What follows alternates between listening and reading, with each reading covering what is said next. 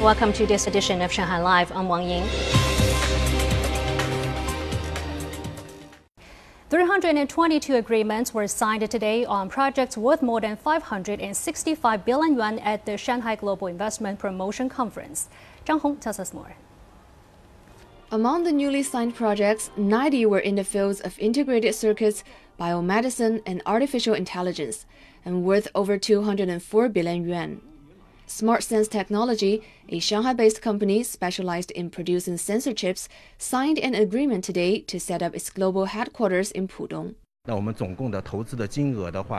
We will spend 1.5 billion yuan to build our new headquarters. It is expected to help us gain further development. Lumenis, a U.S. company that produces medical laser equipment, is relocating its high end manufacturing to Shanghai. It is our first project to relocate high tech manufacturing to China. We'll spend over 100 million yuan as our first investment. And we'll invest more to expand production capacity depending on how R&D goes. State-owned companies also have new projects lined up in Shanghai. China Telecom is investing 8 billion yuan in the National Computing Power Distribution Center for the Yangtze Delta area. China Electrical Equipment Group plans to spend 1 billion yuan for a supply chain technology headquarters. Agreements on 322 projects with 565.8 billion yuan of investment were signed today. Construction started on another 48 major projects with 162.7 yuan invested. It shows domestic and foreign companies' faith in Shanghai's growth and a manifestation of Shanghai's improving investment environment. The government also released plans to build 13 new industrial parks in the city to attract investment in the fields of digital economy, sustainable development, metaverse, and intelligent terminals. A series of investment promotion events will be held in Shanghai through August. Zhang Hong, Shanghai Live. Disneytown and Shanghai Disneyland Hotel reopened today, which marks the sixth anniversary of the resort. All shopping, dining, and recreational venues are operating at limited capacity to comply with COVID 19 regulations. Song Wenjing has more. At 10 a.m., visitors entered Disneytown after passing a temperature check at the entrance and presenting a green health code and a negative PCR test taken within 72 hours. Disneytown is open daily from 10 a.m. to 7 p.m. I'm thrilled.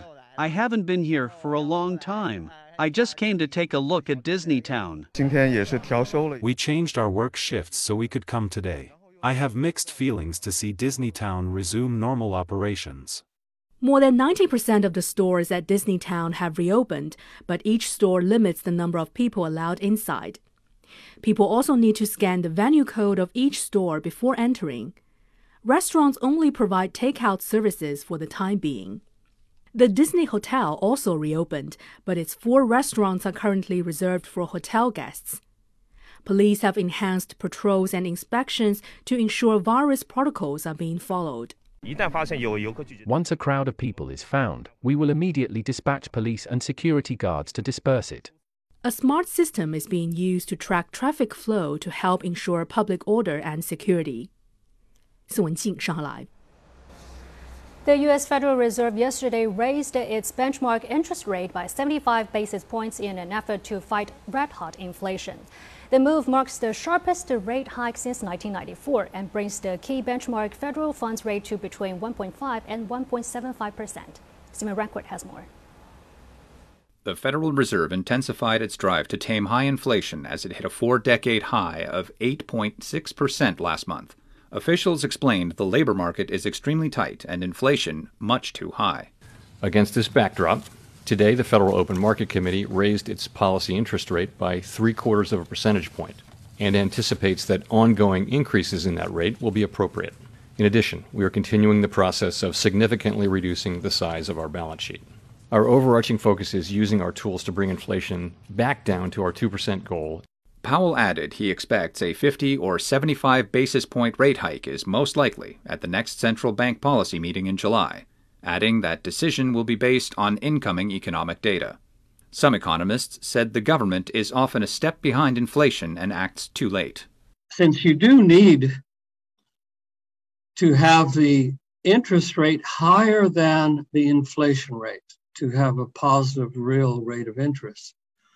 So there's a lot of ground to cover. They're really trying to catch up, but everyone knows that it's it's still far too little too late. Investors said that it's difficult for the U.S. Fed to raise interest rates to completely solve the problem of rising prices. And even if it curbs inflation to some extent, it will likely lead to a recession. By definition, you are raising rates because you are trying to slow spending. That is the definition of an economic slowdown. Even as goods prices are going up, they're really driven by higher energy prices. And we have a very poor history of managing energy inflation with interest rates. The US dollar weakened in late trading yesterday as market participants digested the Federal Reserve's latest rate hike. The dollar index, which measures the greenback against six major peers, fell 0.37%. The Bank of Japan today opened a two day monetary policy meeting. The Japanese yen fell to a fresh 24 year low against the US dollar recently. The South Korean government said it will keep close tabs on the financial market as worries are growing over heightening volatility from monetary tightening in the United States. Stephen Rancourt, Shanghai Live.